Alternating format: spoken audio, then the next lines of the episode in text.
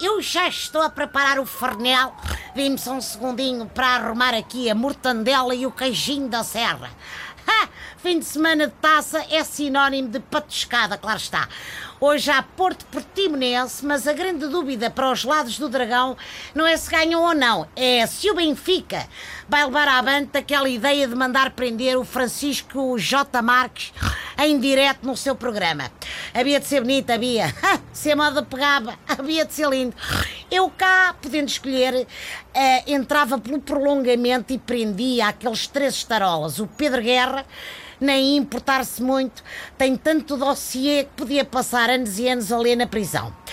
Bom, amanhã o Benfica recebe o Setúbal no Estádio da Luz e acho que podemos fazer um, tipo assim, um dois em um. Primeiro ganhamos, depois enfiamos o Varela no autocarro do Vitória.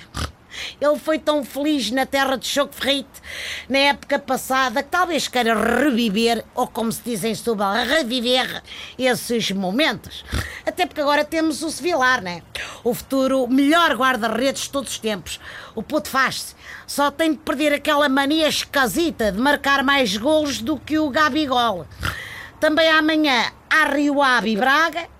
Aposto que os bracarenses já estão nervosos por jogarem outra vez com uma equipa de verde e branco, mas pode ser que desta vez o vídeo-árbitro esteja operacional. Bom, devíamos ter resgatado um dos cromos da Web Summit para pôr essa geringonça a funcionar de uma vez por todas com o Catano.